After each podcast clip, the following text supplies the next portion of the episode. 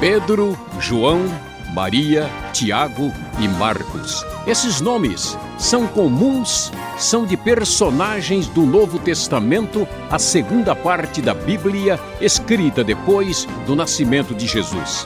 Existem também outros nomes menos famosos, como Apolo, Áquila e Lídia. Conversando com Luiz Saião, vamos esclarecer as dúvidas sobre esses homens e mulheres que tiveram o privilégio de ter seus nomes registrados no livro dos livros. Olá, ouvinte! Hoje vamos falar sobre alguns personagens que encontramos no livro de Atos dos Apóstolos. Vamos começar com uma pergunta que o Sérgio nos envia de Campinas, São Paulo. Em várias passagens da Bíblia é mencionado que os líderes judeus não podiam condenar Jesus à morte, pois precisavam da autorização do governo romano para tal. Por que, então, a mesma dificuldade não foi levantada no caso do apedrejamento de Estevão, por exemplo? Bom, André, a pergunta que o Sérgio nos envia falando a respeito do que acontece com Jesus e depois o que vai acontecer com Estevão. Uh, vamos aqui tentar entender o que, que acontece de acordo com o relato do Novo Testamento. Jesus é uma figura pública, Jesus é uma figura que se torna protagonista do momento uh, do seu ministério, que está uh, confrontando as autoridades judaicas.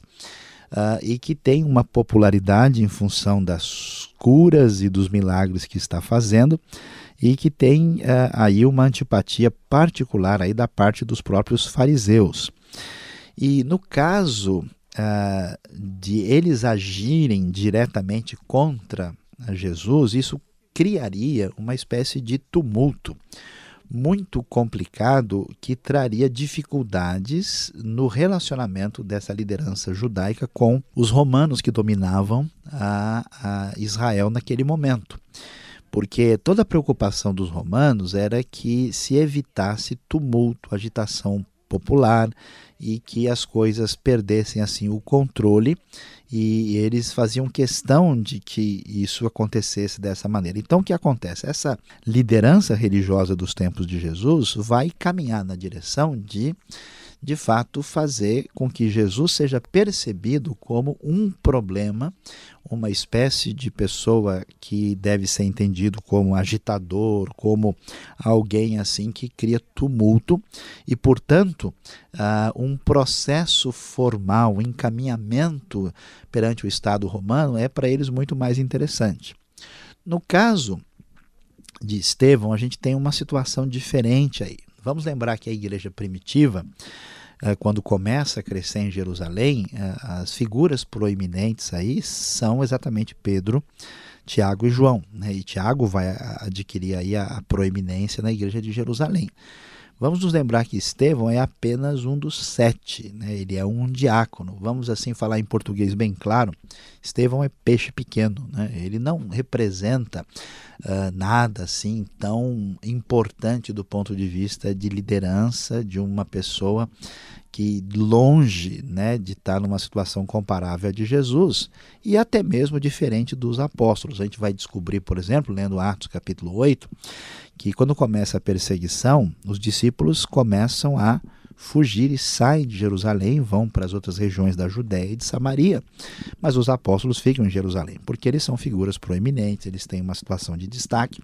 Vamos dizer, é mais complicado politicamente agir contra eles em função de um possível uh, levante popular. Já no caso de Estevão, vamos dizer, foi uma situação de um momento. Estevão começa a falar abertamente, faz acusações sérias sobre o comportamento religioso e a, aqueles que investem contra ele não se contêm e acabam apedrejando. Como é que isso foi resolvido juridicamente? Né? Quem depois foi conversar com os romanos para tentar resolver a situação, o livro de Atos não nos dá os detalhes, mas a gente entende a diferença muito grande do que significa agir diretamente contra Jesus, contra os apóstolos e contra Estevão, que não tem a mesma proeminência dos primeiros citados aqui. A pergunta agora é sobre Simão o Mago e foi feita pelo Ademir do Rio Grande do Sul.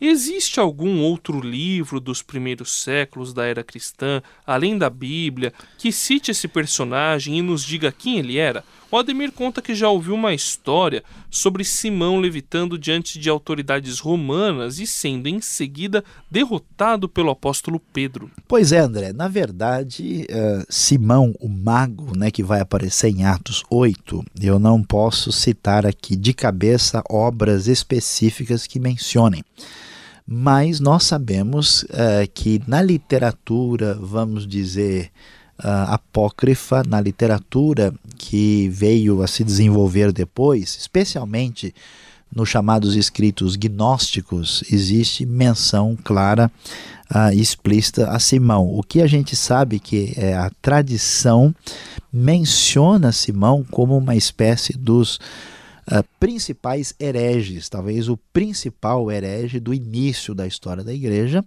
e também uh, Simão é visto, é, é percebido como o pai uh, do gnosticismo, né, que é aquela tendência de enxergar né, a, a realidade do evangelho de modo distorcida, uh, com um pensamento que valorizava o espírito acima da matéria, rejeitava a encarnação de Jesus, a ressurreição, a própria ideia de pecado, condenava o corpo e assim por diante, e entendia que as pessoas precisavam de uma gnose, de um conhecimento meio que esotérico e especial.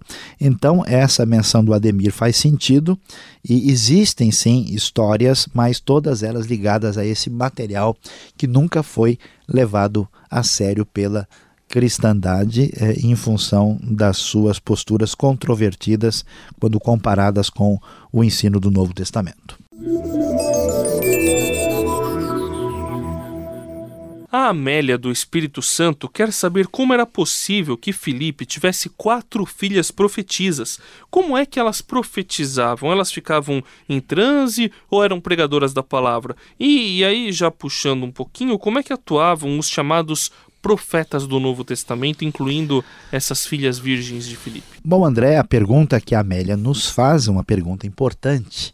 E na verdade a gente não tem assim uma resposta tão completa e definitiva, porque existe, vamos dizer, um pouco de discussão sobre esse assunto. Né? Uh, muitos estudiosos entendem que a ideia geral de profeta, até mesmo no Novo Testamento, envolvia uma espécie de proclamador da palavra. É, é verdade que o, o sentido pode ser esse, especialmente quando a gente lê textos assim como Romanos capítulo 12, isso pode bem ser o sentido, mas mesmo que se imagine que existia um profeta nesse sentido, uh, existia o que a gente pode chamar de um profeta que era aquela pessoa que recebia uma intuição forte, uma direção da parte de Deus, como talvez hoje muita gente venha chamar tipo uma revelação, uma palavra que chega de Deus diretamente para a pessoa. É praticamente impossível imaginar é, que ah, as filhas de Filipe eram profetisas no sentido de pregadoras da palavra.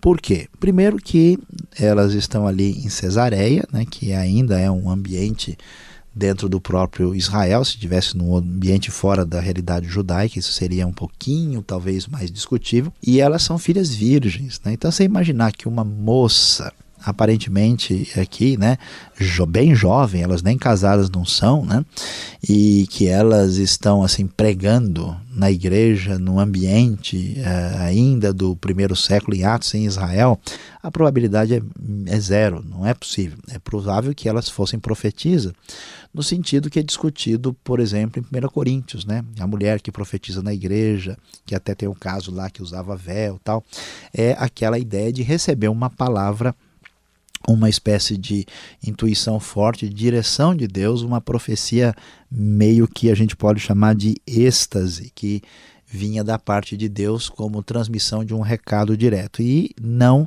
como alguém que pregava no púlpito, trazia uma mensagem para a igreja, quase assim como se fosse uma pessoa ensinando, né? E então é, é isso que nós podemos observar que esse tipo de profecia no Novo Testamento acontecia com homens e mulheres. A gente pode até discutir o assunto, mas aparentemente você não tem casos assim de mulheres eh, que profetizam no sentido de pregadoras e mestres assim no Novo Testamento, como é o caso de homens. A gente até discute se isso pode ou não acontecer hoje, mas no Novo Testamento isso não é uma realidade que você possa confirmar com facilidade. Outro profeta que aparece no livro de Atos é Ágabo. O que sabemos sobre esse personagem?